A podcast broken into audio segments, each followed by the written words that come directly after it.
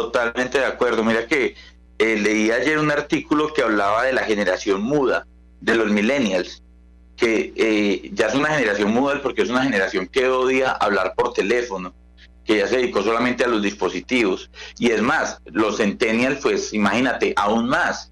Eh, ayer, no, ayer no, perdón, el viernes estaba con el director del programa de Ingeniería de Sistemas de la Universidad del Quindío y hablábamos del tema de las habilidades blandas en los muchachos que están estudiando actualmente el programa comparados con, con los de mi generación, que yo soy millennial de primera generación, casi se puede decir, pero eh, nos encontrábamos que estos muchachos no hablan casi.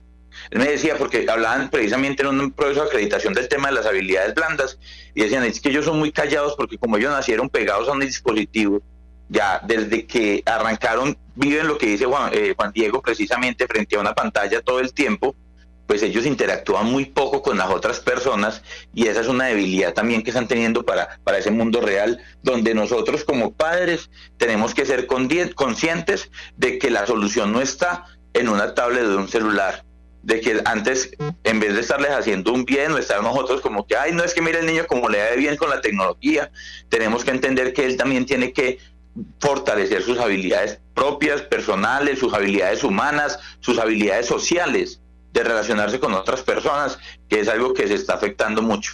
Hay juegos que ya los muchachos interactúan con otros, pero conectados a un juego, pero no directamente el face to face, ¿cierto?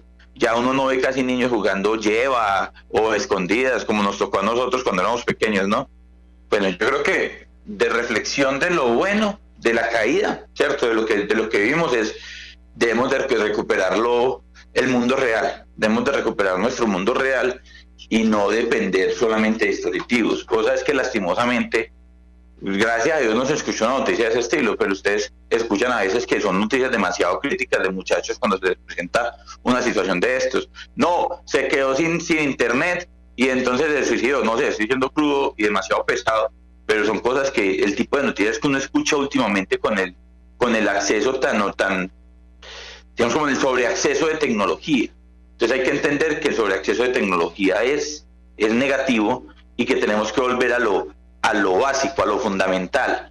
Ahí hay algo importante y es que a nivel empresarial, por ejemplo, la gente cree que son más productivos los empleados que están eh, revisando un correo, mientras están viendo un video de una conferencia y mientras están contestando llamadas o contestando WhatsApps.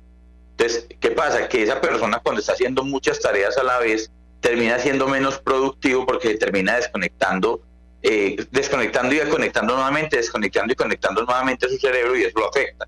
Eso se llama el multitasking. Y el multitasking es uno de los factores que afecta más la, productividad de un, de un empleado. Entonces también es bueno eh, para las empresas internamente ver qué tantas cosas a la vez o que esa sobreoferta de tecnología también afecta la productividad de la compañía. Lo malo es, eh, pues lo malo es que tenemos que estar preparados frente a una situación de estas. O sea, lo malo fue que nos cogió no preparados. Entonces, lo adecuado es empezar a prepararnos para tener unas redes complementarias. Como te digo, eh, por ejemplo, Telegram es muy útil, es muy práctica y es muy similar a WhatsApp. Antes tiene estas más funcionalidades, sino que no está todo el mundo ahí. Pero, por ejemplo, a nivel empresarial, si las empresas dependen mucho del trabajo por medio de redes y de comunicación interna, implemente una solución de ese estilo. O muchas utilizan herramientas ya pagas, como, como la de Microsoft Teams, que tiene una opción completa para usted tener un chat corporativo comunicado internamente porque depender solamente de WhatsApp es un factor negativo también para las compañías. Telegram como WhatsApp Web, sí, Telegram tiene la función precisamente también. Y sabes también otro que sirvió mucho para esta situación, eh, Google.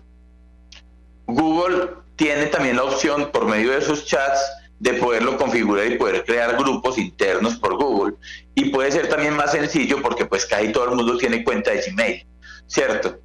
Entonces, vi, personas, conocí varios casos de personas y empresas que se fueron a Google y montaron, montaron sus grupos propios. Es más, de estudiantes universitarios que montaron sus grupos, pero para compartir memes de las caídas, de la caída de Facebook y de WhatsApp.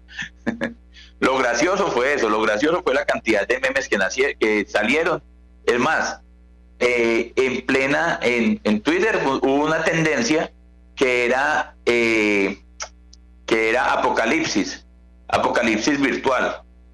Eran un montón de memes relacionados con lo que vivimos ayer. Y lo feo, lo feo, eh, yo creo que iría conectado con, con, el artículo que estamos hablando y con la información de la ex empleada, que tanta información nosotros estamos poniendo nuevamente en las redes y qué tanto riesgo están corriendo nuestros hijos y nuestra familia con, con esa información.